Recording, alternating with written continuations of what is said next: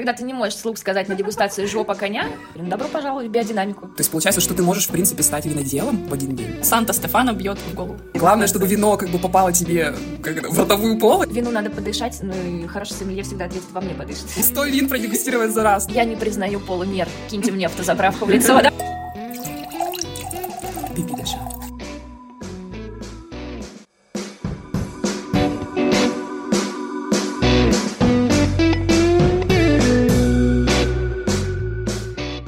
Всем привет! С вами подкаст «Все свои» и мы его ведущие. Аня. Женя. И Марина, но не в единственном, конечно же, экземпляре. Сегодня у нас две Марины в эфире. У нас э, приглашенная суперзвезда. Но всех, кого мы приглашаем, это суперзвезды так или иначе. Конечно. Э, Марина, к сожалению, не знаю, как э, дальше охарактеризовать ее. Поэтому просто скажу say hello. Hello. А, Собственно, да, про- пресс-алкаше. Я предпочитаю, да, такие короткие термины. Вот этого мы и ждали. Напоминаем, что у нас есть рубрика «Как это по-русски». В конце выпуска есть слова с переводом с русского на английский и обратно, где вы можете подчеркнуть какую-то новую лексику. Ну, скорее, в описании к каждому выпуску. В конце мы перечислим просто все слова. Эглаз. И также не забывайте подписываться, ставить лайки, писать нам. Э, Почта э, также есть в описании к каждому выпуску. Ну что, я предвкушаю сегодняшний вечер, а сейчас действительно вечер пятницы, как обычно мы же выходим в этот день. Я предвкушаю сегодняшний наш подкаст, потому что это должно быть очень интересно, потому что сегодня у нас стоит, на столе стоит не одна бутылочка розового моего любимого вина, а целых три, потому что сегодняшний выпуск тире э, дегустация. А красиво, кстати. Вот э, розовое, белое и красное, все по канону. Вот мы, да, собрали целую коллекцию. Хотелось бы сказать, не сговариваясь. Да, это было предложение Евгении. Да, она сказала, давайте ебать разное.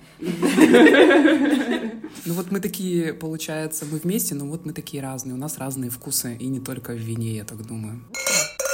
Кстати, совсем недавно мы узнали, что нас немножко подслушивают дети, поэтому, дети, по-моему, вам нужно пропустить именно этот эфир. Мы поставим рейтинг 18+. 18 минус. Не стоит пить алкоголь, если вы не достигли совершеннолетия. Ну что, э, наш гость Марина сегодня немножечко расскажет о себе, э, как она пришла к такой жизни, как она стала сомелье. Марина, Она пожалуйста. пришла к такой жизни. Это ты про то, как я спилась? Нет, нет, нет. Спойлер, Марина выглядит очень свежо. Молодая, симпатичная девушка. Марина, как ты пришла к жизни алкоголика? Неплохой вопрос. Ну, я эту профессию не особо выбирала на самом деле. Я работала бариста э, в кофейне. Э, И так получилось, что у меня был очень хороший управляющий, который увлек меня знаниями про кофе. Мы пробовали разные сорта. А Он учил меня работать зерном, мы прям много экспериментировали, и я так сильно увлеклась, что в какой-то момент вместо того, чтобы отвечать а, в этом эспрессо я чувствую нотки «М, кофе, а, начала реально разбираться в том, а, какой, какую ароматику составляет то или иное зерно. И управляющий поменялся, пришел редкостный гондон, мы не поладили сразу же. И э, я уволилась, начала искать новую сферу деятельности, и случайно наткнулась на вакансию кависта в винном бутике. Кавист — это человек, который как сомелье помогает разобраться в вине, но в магазине именно. То есть больше к ситуации э, советует что угодно, там бутылочку на вечер, в подарок там или еще что-то. А сомелье именно к блюду, то есть для у них э, основная цель — это правильное сочетание с кухней. И тогда я 8 лет работаю с алкоголем. А что тебе именно э, понравилось в твоей профессии? Что вот именно тебя привлекло? Она бесконечная. Это просто вообще невозможно выучить все. Каждый раз появляется что-то новое. Очень динамичная сфера деятельности.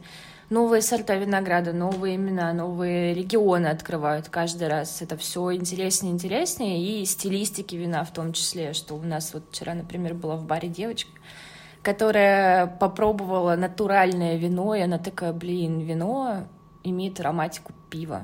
кваса, чайного гриба. Это, говорит, так необычно. Я говорю, ну, добро пожаловать в биодинамику.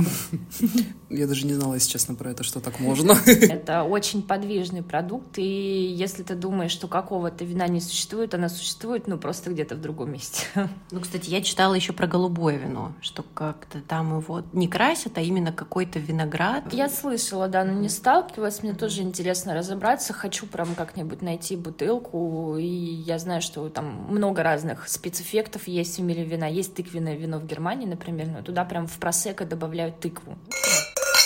Слушай, а я вот послушала тебя и думаю, а может ли, вот ты говоришь, что все самое интересное, все дальше и дальше дальше ты как-то развиваешься, то есть получается, что ты можешь, в принципе, стать виноделом в один день? Да, многие сомелье действительно становятся виноделами. Мы даже вот недавно познакомились с одним таким, э, можно сказать, юным виноделом, который вышел из сомелье. То есть он какое-то время работал в разных проектах, э, приехал на винодельню помогать, э, смотреть за процессом, и потом в какой-то такой, видимо, определенный э, финальный период уже своей карьеры решил э, открыть собственное дело ну, действительно такое интересное, да, развитие карьерного роста. Блин, на самом деле очень клевое открытие про профессию сомелье, потому что мне всегда казалось, что это какой-то, как, знаете, этап жизни, который вот как и заканчивается. Типа был сомелье и остался и, и сомелье. Да, сложная сфера деятельности, потому что необходимо соблюдать баланс все-таки между дегустацией и бесконечными вливаниями. Есть люди, которые теряют берега, но побольше водички. Ну, кстати говоря, дегустация — это не значит, что ты пьешь пьешь. То есть там же ведь процесс-то не, так, не такой. Не в смысле надо набухаться, не главное да, цель главное, чтобы вино как бы попало тебе как это, в ротовую полость, На чтобы рецепторы там восхитились, и потом ты его куда-нибудь там чпок и избавилась от него. Можно выплюнуть, конечно, в формате крупных дегустаций, когда там, допустим, круговая какая-нибудь, очень много позиций, 100, там больше, и ты просто не можешь это не выплевывать, иначе ты... Круговая порука уже. 100 вин продегустировать за раз. Но винные салоны так и проходят. Ты берешь бокалы, проходишь по разным поставщикам, разным точкам, дегустируешь разные вина, и это обычно более 100 позиций. И здесь, да, действительно сложно сохранять баланс, когда ты должен еще выйти на своих ногах, а, но при этом попробовать максимально все, что получится, но тут уже такое. Можно, можно выплюнуть, а некоторые как бы в себя, в себя выплевывают. Как бы по-английски глотать? Swallow. Правильно. А. Рубрика «Как это по-русски?» Да, это как э, вину надо подышать, ну и хороший сомелье всегда ответит «Во мне подышит». Слушай, у меня вот сразу такой вопрос по теме, да, вот что пить и не напиться, может, например, от дешевого вина, вот я заметила, может быть, я не права, э, ты как будто напиваешься быстрее, чем от более дорогого вина. Почему Санта-Стефана бьет в голову? Не пила, кстати, Санта-Стефана. И вот мы пришли к вопросу вопросов. Почему от Санта-Стефана плохо? Один раз я была на день рождения, где было только Санта-Стефана. Больше не было ничего. Я могу тебе предложить только не общаться с такими друзьями. Санта-Стефана на самом деле не вино. Вот здесь можно вставить барабанную дробь какую-нибудь или э, по тарелкам. Э, да, да. Санта-Стефана такой продукт, который сделан абсолютно на масс-маркет. Э, там берется сок, сахар и какое-то очень сильно дешевое сырье для вина. А, смешивается все и, собственно, разливается по бутылкам. То есть, по сути, это сладкий компот, э, чуть сдобренный алкоголем, а сахар, конечно, быстрее все-таки доставляет алкоголь в кровь, поэтому на утро будет плохо так или иначе. Ну, как бы, если у тебя есть цель просто набухаться да, по-быстрому. это напиток именно для набухаться. Во-первых, там сахар, э, фруктовые mm-hmm. там какие-то соки, пюре, там один со сливой, другой там еще с чем-нибудь. Я, я не знаю, я, правда, не пробовала, меня боженька бережет от Санта-Стефана.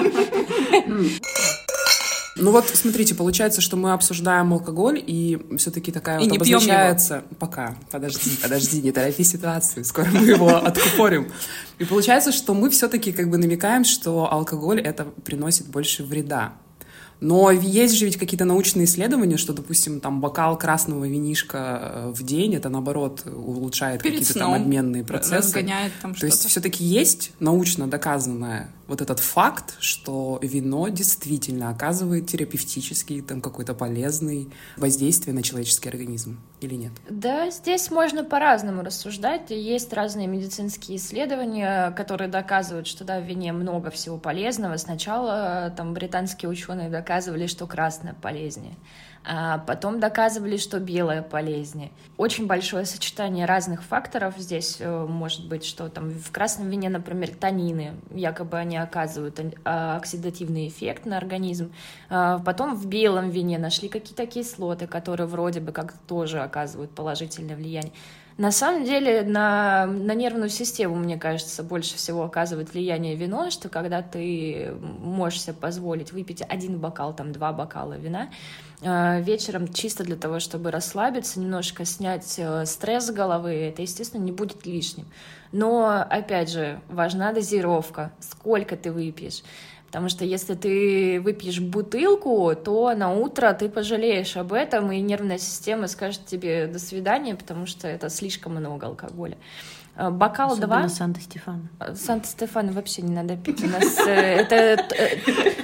После этого выпуска Санта-Стефана будет писать нам и говорить, девочки, запишите другой выпуск, где вы говорите, что а Санта-Стефана... А мы вам хотели прислать бутылку на обзор, вы же писали где-то об этом. Санта-Стефана — это продукт, который нельзя называть винным в мире, как, как. Это вообще, это ужас просто. Но мне кажется, что все таки один-два бокала вина можно себе позволить в день. Позволяю. Я себе позволяю. Разрешаю. Я себе позволяю даже больше. И мне очень понравилась еще, кстати, вот эта связь вот кофе и вина, что ты в кофе различаешь много оттенков. Это тоже такой... Мне кажется, вообще э, различать оттенки — это скилл больше. То есть ты его можешь воспитать. Потому что вот я помню себя, когда вот я приходила на Марине дегустации, Марина там, здесь оттенки там а, лесных ягод, жасмина, белого шоколада. Я просто чувствовала вино и алкоголь. Вот как бы вот на этом мы можем и закончить. Хорошо, что ты не чувствовала кошачью мочу. Поверь мне, незабываемый опыт. А я вот именно обожаю вот эту кошачью мочу, потому что я ее чувствую. Но это же запах, это же не вкус как бы во рту. Но вот я помню, я просто помню, что это да, где-то на дегустации. Так, тогда тебе нужно пить савиньон блан, а не виневерд. Нет, мне, меня просто восхищает то, что это единственное, что я распознаю. То есть это очень сложно перепутать там с чем-то. А это, кстати, изысканный французский аромат, который называется пипи деша по-французски, искомый, желаемый, и тот самый аромат, к которому приходишь, когда уже объелся всех этих э, там косточковых фруктов, типа персиков, яблоков, э, там лесные ягоды, вот это вот все ты такой, м-м, как, Кошачья как скучно, да. да. С, расплесенью. Вот бы, да, кошачий лоток или бензин в рислинге, что-нибудь такое. Мне, кстати, нравится бензин в рислинге. А Я в Екатеринбурге участвовала, ну, как участвовала, в смысле, была на фестивале рислинга. Там проходил фестиваль рислинга, и мы пришли в ресторан, и там, значит, там что-то типа 5-8 рислингов. Я говорю, ну давайте самый бензольный мне, пожалуйста. Сильно понравился. Я не признаю полумер. Киньте мне автозаправку в лицо, да? И вот, к слову, следующий вопрос у меня такой связанный. А, хорошее вино бывает дешевым? Можно ли вот эти все бензозаправки и какашки и санье кошачье найти в вине, которое стоит меньше тысячи? Можно, можно. Если постараться, можно. Есть вина, которые в недорогом ценовом сегменте сильно стоят своих денег, когда ты берешь бутылку, открываешь ее и такой, ну, ну нет, это не 600 рублей, это должно стоить там минимум тысячу, полторы. Очень круто сделано. А бывают вина, которые наоборот, там за полторы тысячи должны стоить 400 рублей, и это абсолютно там хрень полнейшая. То есть здесь, э, ну, конечно, зависит от ценового диапазона, но это больше в пропорции, что, наверное, в дешевых винах это надо прям искать такие жемчужины. А вот еще вопрос тему, кстати, многие, я знаю, как-то особенно раньше считали, фу, русское вино говно, а вот надо иностранное пить. Mm-hmm. Это миф сегодня.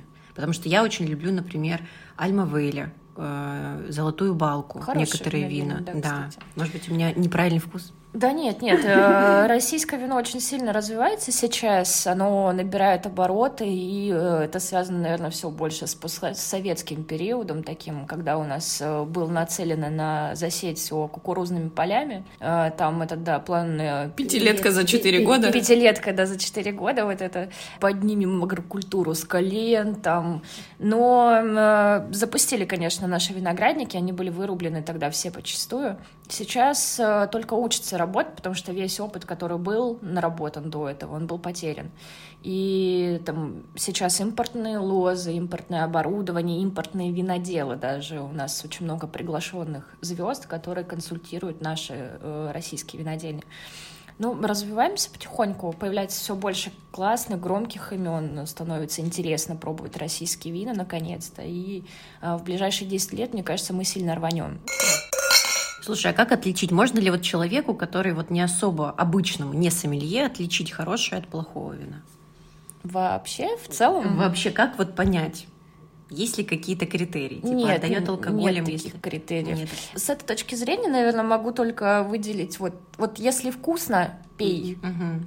А, нет такого термина, как хорошее, плохое, там, вот, вот вкусно тебе, даже если там по... По мнению экспертов, это может быть абсолютная хрень, но если тебе вкусно, то как бы нет смысла вообще слушать других людей в этом плане. А, да, можно ходить на дегустации, развивать свой вкус, вкус поменяется, ты, тебе начнут нравиться абсолютно другие вещи, но хорошее или плохое — это очень абстрактная картина. Кому-то нравятся дурианы, а кому-то нет. Вкус это, да, очень такая субъективная вещь. У меня есть друзья, которые там пьют три в одном, и я нисколько их за это не осуждаю. Я не собираюсь отбирать у них пакетик и переводить на фильтр. Или вино из тетрапака, наше любимое. А вот это отберу. А, Все-таки есть запреты. Да нет, есть, кстати, классные тетрапаки, с которыми тоже, может быть, э, любопытно познакомиться, но это больше пикниковое вино, чтобы ты вот взял коробку с собой куда-то на выезд, на природу, не тащил стекло просто. То есть это просто хорошее вино, упакованное, грубо да. говоря, по-другому. Да. Тот же самый Легран Нуар, например, французское вино, которое очень хорошо представлено в сетях от э, поставщика Simple. Э, они есть в объеме 3 литра, очень удобно, чтобы не тащить э, с собой кучу тяжеленного стекла, ты просто берешь трехлитровый бэг-бокс и едешь на природу. Ну что, ну что, ну они на нас прям смотрят, ну может быть мы их уже распакуем и начнем дегустацию. Так, ну что, начинаем нашу дегустейшн. А тем временем это wine tasting, а не degustation. Спасибо за, за, за вот это вот твое заумное выражение. Так и скажи, что я душнила, так и скажи. Сейчас мы тебя раз... А может окно откроем? Нет, все, мне хватит. А оно уже открыто, но давайте еще побольше. Это была шутка, Марина, это шутка была. Это мемология, вы а может быть, вы немножко помолчите, чтобы звук наливающегося вина было слышно? Пипи Даша. Русский француз. Собрались тут. Но потом еще будет вот этот еще, вот это. А вот, вот это вот вообще можно куда-нибудь выкинуть, отдать, да. О, да, расскажи, почему лучше не пользоваться таким штопором? Это, если что, штопор, как сказать, электрический? Сейчас, мне кажется, вот если моя подруга будет слушать, она заржет. Э, я думаю, видели, да, обычный нож сомелье в барах, когда сомелье достает такой маленький компактный прибор, раскладывает... На розанник? Да, да, на розанник, нож сомелье, вот эти вот все э, продолжение руки специалиста определенного рода.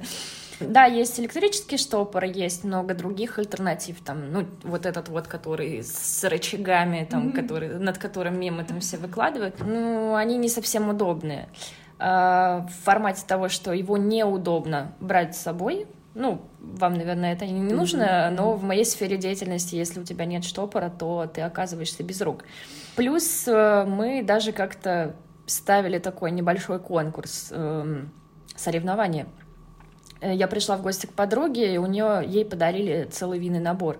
Она начала счастливо открывать электрическим штопором. Я смотрела на все это дело, чтобы вы понимали, это выглядело ну, вот для меня со стороны, как она сидит, улыбается. И он 30 э, секунд вкручивается в пробку и потом вытаскивает ее назад.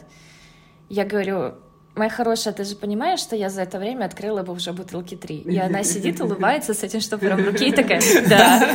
Ну, весело же. Супер бесполезная вещь, на мой взгляд, потому что действительно можно справиться быстрее.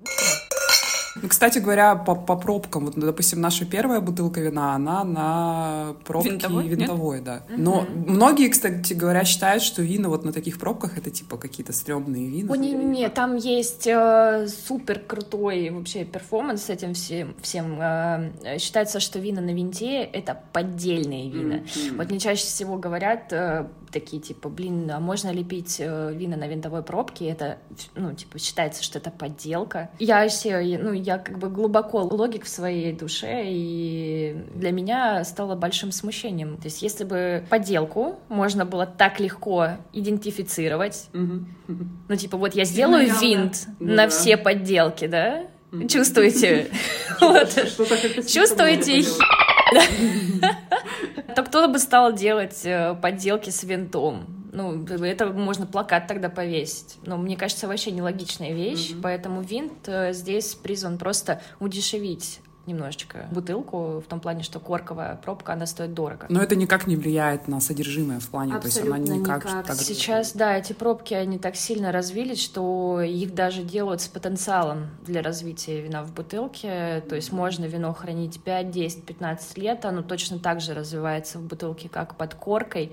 Плюс э, это же дерево, натуральное дерево, пробка. И там есть свои нюансы, такие как пробковая болезнь, которая может да, отозваться неприятным фидбэком в вине, типа неприятной ароматики, плесени, мокрого картона, подвала, которая забьет вообще стандартную ароматику, ожидаемую ароматику вина.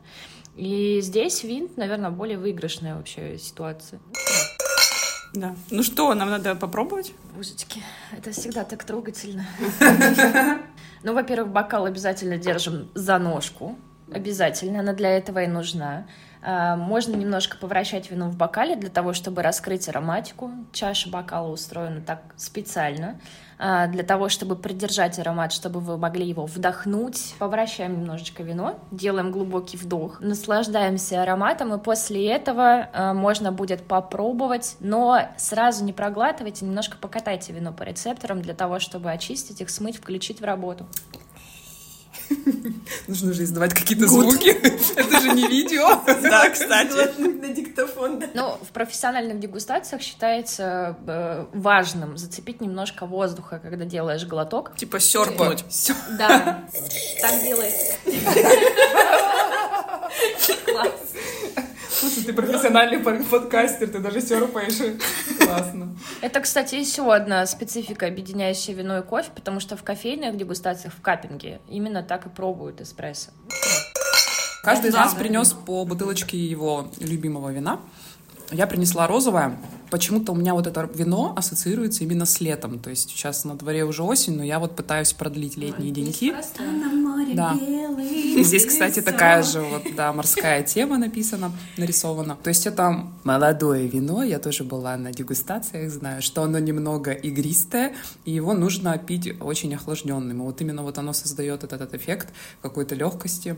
Эм, По поводу вкусов, которые я чувствую, мне сейчас, конечно, сложновато что-то сказать, потому что я не все ощущаю, если честно. Но что-то, видимо, фруктовое, наверное, да? Персик какой-то я чувствую. Оно немножечко как вина Верде, оно немножко га- газированное. Это и есть виневер. А мне пахнет этой сладкой ватой и карамелью какой-то. Да. Да, есть сахарная вата, персики, э, яблоко, немножечко клубники, наверное, все-таки лимон из цитрусов, э, потому что грейпфрут немно- немножко более горький.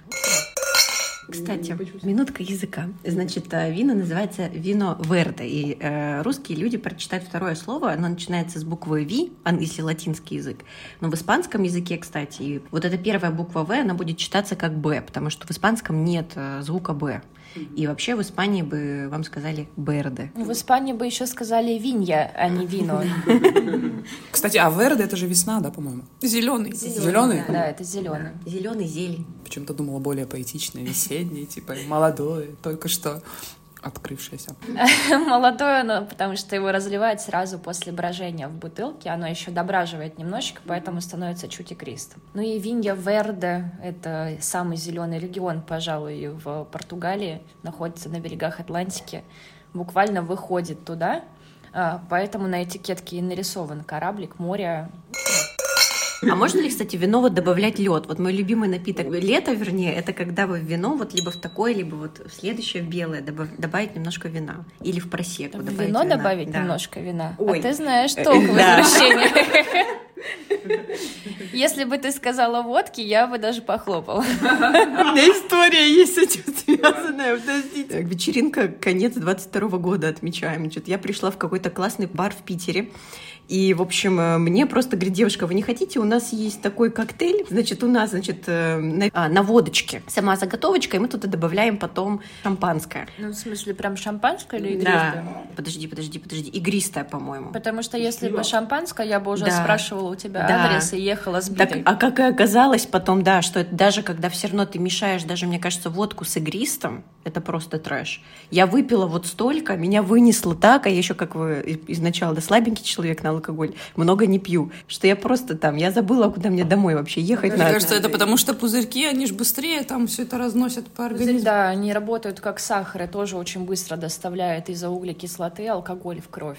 Здесь э, я поэтому не очень люблю коктейли игристого формата, потому что если оно сладкое с пузырями, ты уйдешь э, просто вообще в какой-то жесткий тайминг. В общем, Аня, если ты хотела такой эффект, советую тебе Санта-Стефано. Я не хотела пить в тот день. Лайк, подписка. Сан-Стефано, ну позвоните вы уже нам наконец-то. А у меня еще вот вопрос тогда предыдущий. Значит, раньше были же популярны полусладкие вина. Очень. Сладкие, Они до сих пор полусладкие. дико популярны. Я лю- начинала вообще свою э, карьеру в питье, хотела сказать, но это не так. Начинала с Изабеллы. Я помню, как у меня был бывший парень, мы с ним собирались, пили Изабеллу, и мне так нравилось. Сейчас меня от одного названия уже тошнит. И вообще я знаю, что полус- полусладкие вина — это как бы не совсем вина, или я не права? Ну, Полусладкое вино и сладкое вино можно сделать по-разному. Это прям целая категория. Точно так же, как э, со всеми остальными винами, типа оранжевых или игристых. Это довольно сложная тема.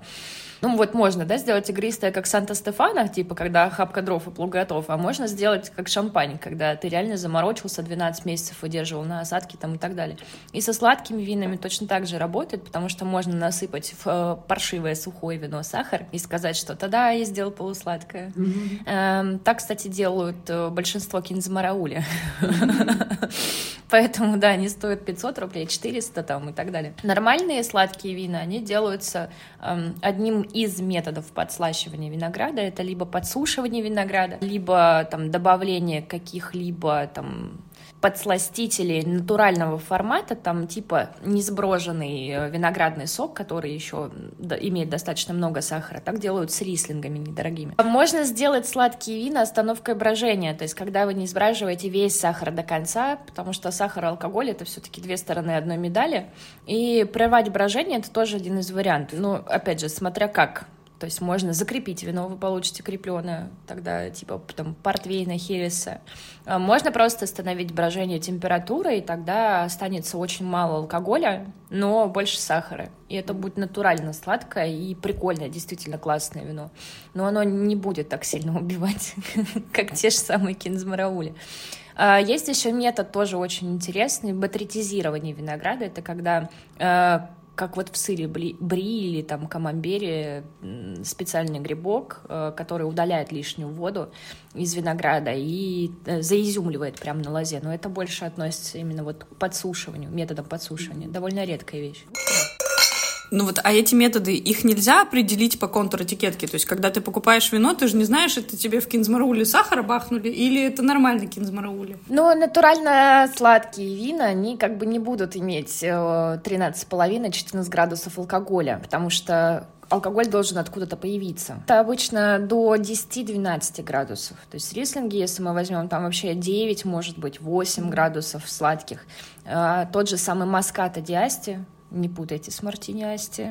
Да, он может иметь э, 5-6 градусов алкоголя, потому что это прям десертное вино. Оно довольно сладкое, и, соответственно, остается немножечко алкоголя, там около 5-6%. Ой, кстати, мартини Асти — это мое любимое вино. Я на- пошла. На новый Посадите ее. Это, это ужас? Да не. Это же вермут, а не вино. Не-не-не, Мартини это вообще крупная компания, у них есть э, э, виноградники там в Италии, и они делают разные продукты, там, начиная от вермутов, mm-hmm. что является основным продуктом в целом для компании. Э, они там сделали имя, и игристые вина в том числе, там вот этот вот мартини Асти, который все знают и любят.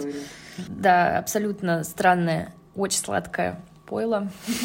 Ну, то есть это вот это вот на втором месте после Сан-Стефана, да? У нас Мартини будет. Ну, примерно, да. Да, это как любить бренд ради бренда. То есть, когда Nike выпускает, например, абсолютно паршивые кроссовки, но ты покупаешь их, потому что это Nike. С Мартини точно так же работает. И как бы здесь Мартини Асти — это не финал, это не предел того не эталон, наверное, того вина, которое может быть из региона Асти. Здесь делают очень много вин, очень много компаний и делают действительно крутые вещи. Есть даже две э, стилистики основные, когда сильно там газированные, вот как мартини асти, и слабые газации, они называются жемчужные вина, и маркируется маската диасти. Это вообще отдельный продукт, они десертные, это вот то самое низкоалкогольное вино, около 5-6 градусов, э, оно может быть очень крутым. Вот то предыдущее, которое мартини асти, оно называется асти спуманте и имеет сильное давление в бутылке, такую прям не, не хорошую газацию на уровне стандартного игристого вина, пробка стреляет. Здесь тоже можно найти альтернативы, которые будут гораздо более интересными, чем именно само вино в, в компании Мартини. Просто никто не хочет разбираться, и все такие, о, Мартини, это я знаю. Так оно еще не дешевое вообще такое. Ну, за бренд, да, конечно, переплата за бренд. Как майот. Как мое, мое до Шандон абсолютно паршивая шампань, и здесь ты плачешь чисто за имя. А Мандора есть еще какая-то? А то, то же самое, то тоже, Я да. не пробовала, кстати. Было популярно одно время вино, которое называлось Авива, по-моему. Вот там э, было очень много блесток, оно прям шайни было. Ты переворачиваешь. bright like a diamond. Да, ты просто покупаешь э, в бутылке как будто глицерин с блестками, оно такое там... А что насчет вдовы Клико? Мы все фирмы обсудили? Не-не-не, знаете, какое самое популярное популярная Кристал, Кристал, самая популярная, америкосы его постоянно всякие богатые. Ты, здесь точно так же бренд. Э, Наверное, Майота Шандон просто чуть популярнее, чем Вдова Клико, mm-hmm. но Вдова Клико сильно лучше по качеству mm-hmm. по сравнению с Майотом. Кристал тут э, та же самая ситуация. Это винодельня Луи Родерер, у которых просто стрельнуло одно из вин, оно стало их флагманским, очень круто продается. Это теперь это символ уже. Mm-hmm. Ты здесь платишь за right. причастность, да, к определенной культуре. И пить кристалл это принадлежать к когорте элиты. Mm-hmm. Вот ну, так. Да, да, да, да. Ты платишь за это. Мне так интересно, я никогда не пробовала вино, мне кажется, которое стоит там больше там полторы или двух тысяч за бутылку, а есть ведь реально дорогие вина. Есть, и да. есть ли разница? Вот если это, например, хорошее вино, которое стоит там 10, 20, там 40 тысяч, я знаю, есть бутылка, и, например, между вот, не знаю, там вот за, меньше, чем за тысячу, тысяча. Конечно, да. Э, ценник здесь формируется, наверное, больше из э, потенциала развития вина. Да, это, конечно, еще региональные особенности, потому что есть э, регионы сложные для виноделия, типа Шампани, который вообще холмистый регион. Здесь машинный там, способ сбора, например, не подходит, только ручной труд. Очень холодно, что урожай часто не вызревает толком, и ты все равно потеряешь какой-то процент. Все эти факторы, они складываются в финальную стоимость, и плюс еще дополнительно потенциал развития в бутылке вина, потому что вина за 400 рублей не выживут столько. Там в целом э, до 2000 рублей э, если там отсеять все логистические расходы, да, там пошлины, э, по сути, это вино в Европе стоило бы там 2-3 евро. Та вот бутылка, которая стоит у нас на полке полторы тысячи, она бы была в Европе где-нибудь там за 2-3, ну, 4 евро примерно. И это вина базовые абсолютно на каждый день. То есть здесь даже не стоит морочиться, не стоит хранить такие бутылки. Там не нужно ждать от них э, вау-эффекта. Это вино для того, чтобы ты купил бутылку и выпил сейчас. Ну, а вообще вот обычный человек, как я, например, может отличить, если мне налить? Как ты думаешь, вино за там 10 тысяч рублей и там полторы тысячи рублей за бутылку? Мне кажется, ты бы склонилась в сторону дор- дороговизны, если бы тебе это вино типа понравилось. Ну вот по вкусу, mm-hmm. что ты такой, о, ну это, конечно, это же 2 миллиарда рублей, естественно. Если вслепую, кстати, это э, интересный опыт, э, вслепую обычно люди неподготовленные выбирают ту бутылку, которая проще. Они считают, что вот эта бутылка лучше, она качественнее, то вино какое-то непонятное, там, не знаю, не буду его выбирать, э, потому что вкус еще не раскрыт до конца. То есть тебе это вино понятнее, тебе гораздо проще с ним проводить время, и ты такой, о, вот это я знаю, а вот то вино какое-то очень странное, типа я, mm-hmm. я бы ее не взял.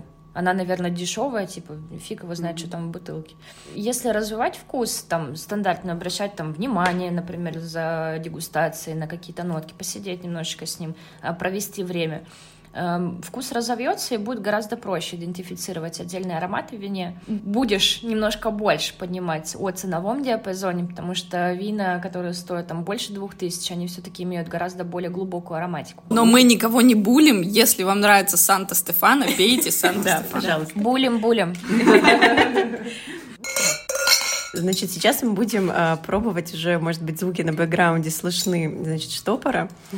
Хороший, кстати, штопор обожаю.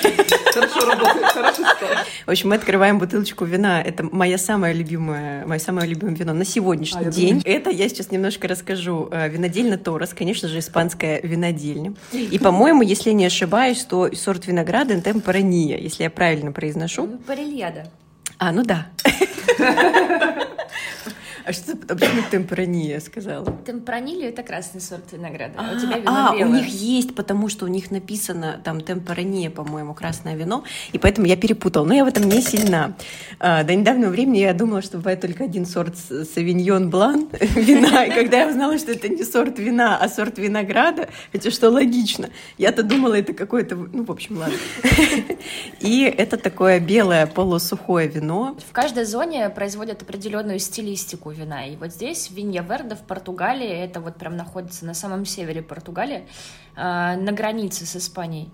И здесь производят вот эти вот молодые такие фруктовые летние вина, но этим мир не заканчивается. Здесь очень много стилей. Есть виноделы, которые делают более серьезные вина в Винья Верде, там делают красные вина. Очень интересная зона. Мне кажется, что мы когда-нибудь э, узнаем о ней чуть больше. Если там да, будет любопытство, например, в эту сторону, можно поискать винодельню, которая называется Мура Шантигас. Uh, у них более серьезные версии Винья Верде, там uh, винодел их uh, Ансельмо Мендеш. Mm-hmm. Мне удалось побывать у него на винограднике, замечательный, wow. гостеприимный мужчина. Он делает такие вещи из, в этом регионе, что просто сложно себе представить. Вот это история, между прочим. Если вы сейчас пьете вино, не забывайте вместе с нами, да, сначала потрясти бокал. Я вот, если покрутить, если вы посмотрите на меня, я именно трясу. Арируй, Аня, арируй. Арировать. Это, по-моему, кстати, я узнала. Арирую ее над мемами, а вино аэрирует. У меня есть рубрика «Мем дня», и там каждый день, каждое утро просто мем про алкоголь. Вот там я действительно арирую. Но мне очень нравится, оно такое сладенькое, пахнет очень сладко, как какой-то личи или какой-то, Но на самом деле оно... И какой-то свежестью. Немножко мыло да напоминает. Гель для душа, что-нибудь такое. Да, Хочется да, да, сразу да, да. спеть «Палмолив мой нежный гель». Иисусе, как сладко. Не стесняйся, серпани. Я просто жду, когда ты это сделаешь. Ну, типа серпать. На запах я чувствую, что вот я согласна, что это какой-то ну да, это очень сладко. для души. О, у меня был, знаете, вопрос еще, что, Марин, про то, что правда ли, вот я как-то замечала, что, я, конечно, не так много тестю вин, да, э, замечала, что в Южной Америке как будто вина всегда кислее, чем вот, например, э, итальянские для меня какие-то кислые часто. Может, я какие-то сорта пробую, чем, например, испанские вина или португальские. Слушай, это зависит э, больше от географии самой зоны, где производится вино. Э, тут э, есть есть одно правило, что один и тот же сорт винограда, выращенный в северных условиях, будет, например, более кислотным, менее алкогольным, более легким и больше будет уходить э, в свежие фрукты, э, в недозрелые фрукты. Э, в южных реалиях этот же сорт винограда будет более компотным, более алкогольным, плотным и сладковатым. Mm-hmm. И вот эти вот ягоды, фрукты, они все приобретут уваренный характер. Mm-hmm. Кстати, про ягоды увареные мне почему-то почудился э, привкус компотика. Так это и есть компотик. А мне еще кажется, знаете, вот когда лимон супер выжмешь в чай и потом остатки доедаешь, эту корочку. Да, я просто так делаю, извините. Я не понимаю, мне на вас обижаться сейчас или что? Мы просто рассказываем то, что мы чувствуем. Наш опыт. Вот мы, э, Женя доедает лимоны, допустим. Да, я ну. перебиваюсь с компота на... Вот, вот это вот вино, это хорошая покупка. Сколько оно стоило? Оно стоило по акции в ленте 600 рублей, но без акции оно стоит что-то тысячу, мне кажется. Ого. Ну, вот без акции, вот короче, его брать не надо. Это smart buy в том плане, что оно понравится очень многим людям. Такой вот лояльный уровень сахара, дружелюбный, я бы сказала, когда э, люди, которые любят сухие вина, будут не сильно фыркать, э, но люди, которые любят полусладкое, они его оценят, например. Ароматика тоже плюс-минус такая приближенная к стандартному потребителю вина, но ароматненькая, чуть-чуть парфюмерная, вот поэтому напоминает гель для душа. Э, Есть белые цветы, есть у него э, конфетный какой-то леденцовый шлейф, э, такой немножко напоминающий зефир, наверное, что-то вот.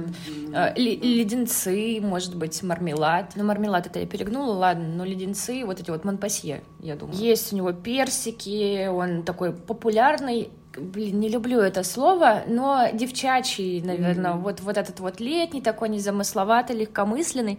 Я, как девочка, которая любит иногда выпить виски, оскорбляюсь на такие вещи, конечно, но стоит, да, воспринимать ситуацию адекватно. Э, Это вот для любителей таких вот а-ля мартини чтобы было по- Все понятно. сводится.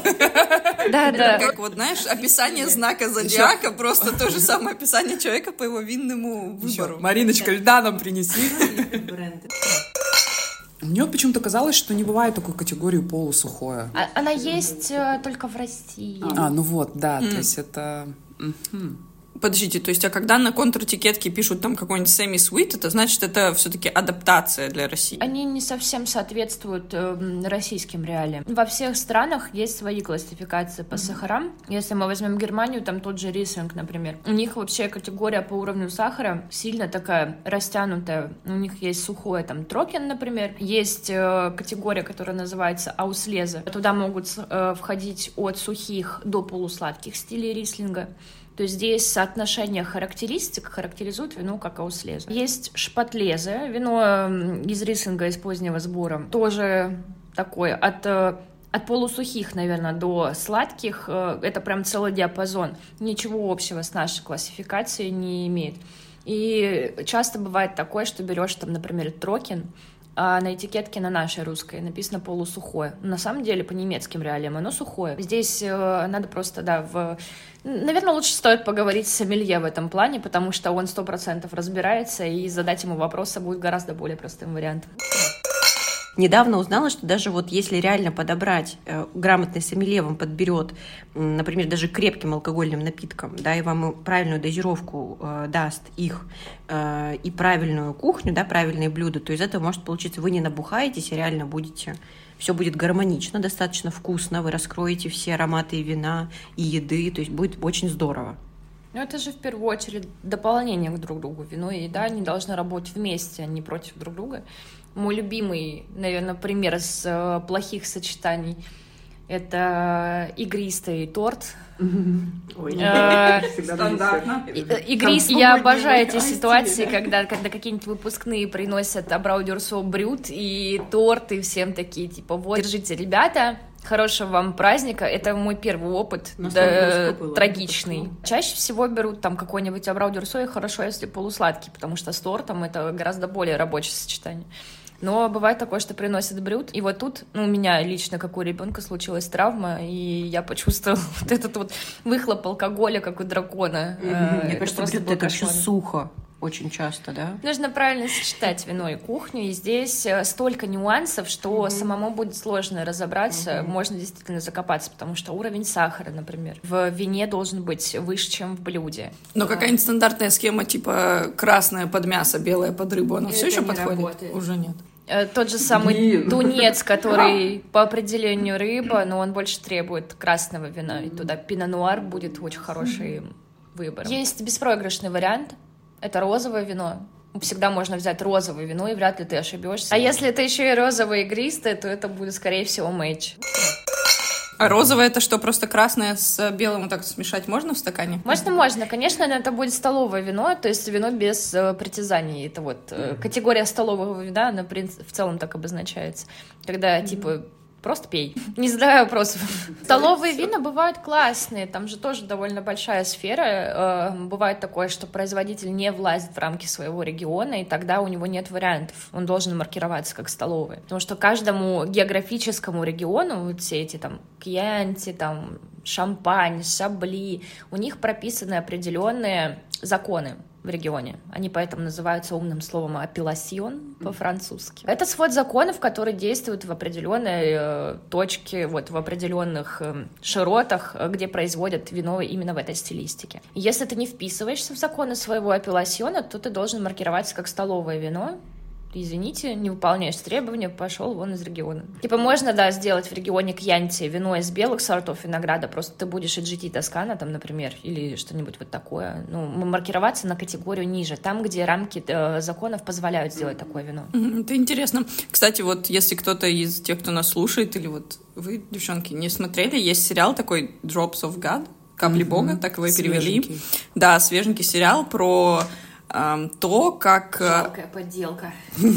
Возможно. Ну, в общем, там э, просто два человека, не буду спойлерить сюжет, два человека соревнуются за наследство одного винодела. И вот там очень много тоже про вино рассказывается. Тоже вот, кстати, если Марина смотрела, расскажи, насколько Я там правдиво. Неповторимый оригинал. Mm, а Я смотрела корейскую дораму. Азиатские культуры, кстати, они очень сильно разбираются в вине, и там много крутых сомелье. Э, сейчас, например, активно развивается виноделие в Китае. Mm-hmm. И даже пятерка лучших шато французских, которые шато Лафит, шато Мутон, шато Обрион, они имеют свои участки в Китае. Эм, потому что бордо не резиновое, нужно куда-то переносить свое производство, делать. Э, китайцы могут поделать абсолютно все, даже престижное это... бордо. То есть это вино, грубо говоря, вот если ты говоришь французские там виноделы имеют там земли, оно как маркируется, как французское или как китайское вино? Ну, здесь, наверное, зависит больше от того, где разольют. А разливают где, если в Китае виноградники, да, получается? Я не сталкивалась э, пока что активно с китайским вином, я попробовала там что-то около двух позиций, они все были из местного, местных сортов сортов винограда, но было довольно интересно, потому что их сорт винограда Лон Ян дико напоминает итальянский пиногриджо. Я говорю, они могут отксерокопировать все что угодно. Интересно. Если бы они на бутылке написали пиногриджо, я бы вообще подвоха не заметила. И Каберне Савиньон они тоже сделали, это винодельня Great Wall. А, любопытно. Мы мало об этом знаем, потому что как таковое китайское вино, мне кажется, не вывозится вообще в целом из страны. Они его на собственное потребление, может, на какой-то ограниченный импорт используют. Но экспериментируют. Громкие имена винодельческие, они прям экспериментируют, активно используют территории Китая обширные для своих опытов. Ну что, shall we proceed to the next? Хорошо. Ой, shall, да скажи побольше, а то у меня ученики да. все мне говорят, что это не используется. Я говорю, используется. Используется, ребят, я переводчик, я использую, используйте, я разрешаю. Мы переходим к красному вину. Да, я выбрала это вино, красное. Я не знаю, почему вот э, раньше все как-то говорили, что типа вот там, кто любит красное, тот типа просто белое хорошее не пробовал. Не знаю, вот у меня какое-то среди, среди моих знакомых было такое. Да, не знаю, но я считаю, что это, ну, как бы не, неправильно и нехорошо, но вот э, такое, тем не менее, я слышала, и такое было. А я просто выбрала тот сорт винограда, который мне нравится, который я когда-то пробовала. Мне нравится, что это вино навряд ли будет как-то там, знаете, так супер вязать а язык там или еще что-то. Я конкретно это нет. Не пила. Вот прям конкретно, если вот, брать кстати, вот это вот вино. это вино я чувствую даже своим заложенным носом. И как Специально раз для вот тебя это моя моя любимая, это моя любимая рубрика, когда она не пахнет какими-то там сладкими девчачьими штуками, она пахнет какими-то конюшнями. Кожа, костер, дым специи еще, вот гвоздика что-то еще есть. Давай, вот, и ты реально ты его поболтал, вот знаете... Что-то коровье. Что вино пахнет вином. Вот такое было у меня, да. А вот сейчас я даже болтаю и чувствую разницу. Какой-то вот запах вот есть какого-то вот этого. Нет, оно приятное, но... Вот он называется. Это когда ты не можешь слух сказать на дегустации жопа коня, Можешь! Спасибо, что ты это сказала. На нашей дегустации можно. Говорит жопа коня. Ла жопа коня. Ну, если сказать немножко по-французски. Вот вкус чернослива, тоже такой компотик, чернослив. Ну, короче, Нет, не не знаю, мне вот компотик. нравится такой. Не компотик, но какая-то вот... Не, вот прям реально вкус черносливого компота. Ну, на вкус оно вкуснее, чем на запах. По вкусу Палочку. вкусно и по сути вкусно, да? Это сорт винограда примитива от слова примо первый из Италии. Выращивают его в основном в регионе Апулия, такой южный жаркий регион, это сам каблук э, Италии, одна из прям наиболее, наверное, южных точек. Именно поэтому он такой джемовый, уваренный М, немножечко. Я же говорила, да, что южные регионы, они дают более подвяленную ароматику. Ну и сахара довольно много, здесь 13 про- с половиной градусов алкоголя, и оно полусухое. Если бы стали сбраживать до конца, оно было бы 14 с половиной, и было бы гораздо тяжелее. Э, Решили оставить в таком плюс-минус более лояльном стиле. Оно быстро теряет э, Да, вот этот это вот аромат уже. скотного двора, уходит в черничное варенье, э, сливу, э, шоколад немного, такие уваренные фрукты. Не, примитива классный сорт для знакомства с красными винами. Он довольно э, дружелюбный, понятный, компотный, э, очень быстро находит своего потребителя. Эм, один раз его попробовав, многие люди уже начинают прям подсаживаться на примитива. Это, наверное, самый лояльный сорт для того, чтобы предложить что-то вот такое эм, не слишком терпкое, хотя танинов у него до кучи.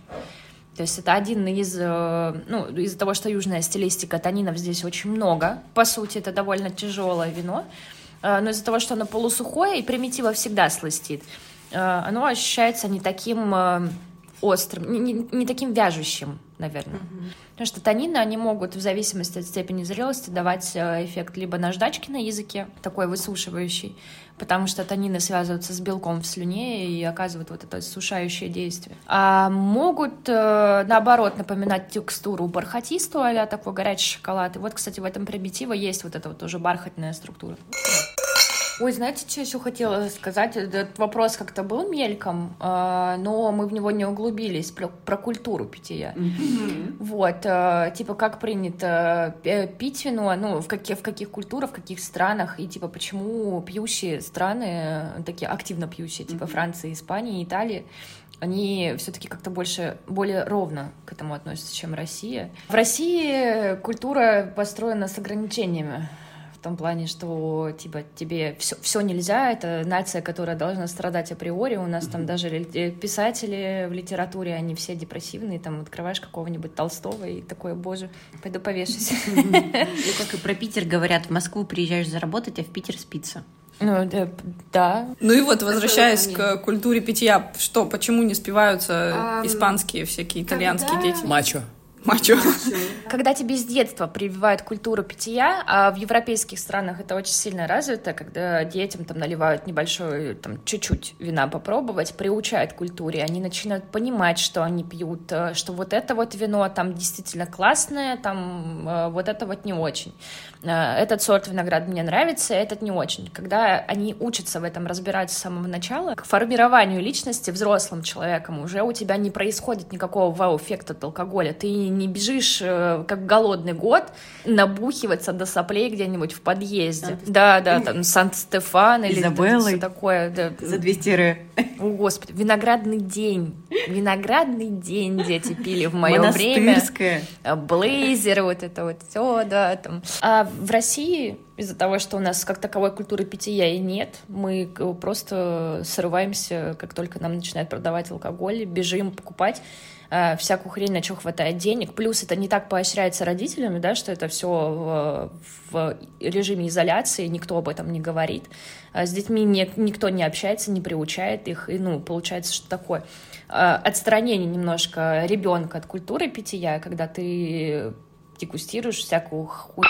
Ну, мне больше всего нравится, что сейчас э, дети, которые растут, уже подрастающее поколение, э, 17-18 лет, вот они уже приходят э, с большей осознанностью. Многие ребята приходят, э, там пытаются устроиться на сомелье, например, или приходят просто в винный бар, что им уже действительно есть 18, и они такие, ну, мне нравится там Вердеха, например, или мне нравится Верментина ди Сардини. Очень интересно, но мое почтение их родителям, что они действительно привили своему ребенку вот этот вот образ жизни, когда ты знаешь, что пьешь, знаешь, почему это пьешь, не позволяешь себе набухаться до такого состояния, чтобы тебе на утро было очень, очень, очень сильно плохо. В Европе в целом э, не принято вот так вот прям сесть и бухать, и у них это все идет очень плавно. То есть, если ты садишься за ужин, э, за ужином в Италии там где-нибудь спокойно могут выпить бутылку вина, но там нет из этого вот никакой истерии, что все, доставай ботл, мы там сейчас как на ну что, вот и подходит, к сожалению, э, к концу наш выпуск. Вы гадаете, да, как вы думаете, пишите в комментариях, будем ли мы допивать три бутылки вина или все-таки не будем. Но нам, к сожалению, необходимо с вами прощаться. У нас дела появились резко. Три, три дела. Три очень важных дела. Как минимум. Ну что, мы, наверное, скажем спасибо большое Марине, потому что сегодня был незабываемый э, вечер, пол, полный интересной информации, не только о вине, но и вообще в целом о жизненных ситуациях и вообще о мире. Спасибо большое. Наверное, нужно это как-то отметить чин-чином. Да, а в описании к этому подкасту мы оставим все ссылки, и пароли и явки на Маринин запретограмм. Вы можете туда заходить и посещать ее дегустации. И с вами был пьяный подкаст «Все свои» сегодня. Угу. Все? Да. Ну все. С вами была Женя. Звучит как тост. Аня. Марина и... Марина. Марина! Ю!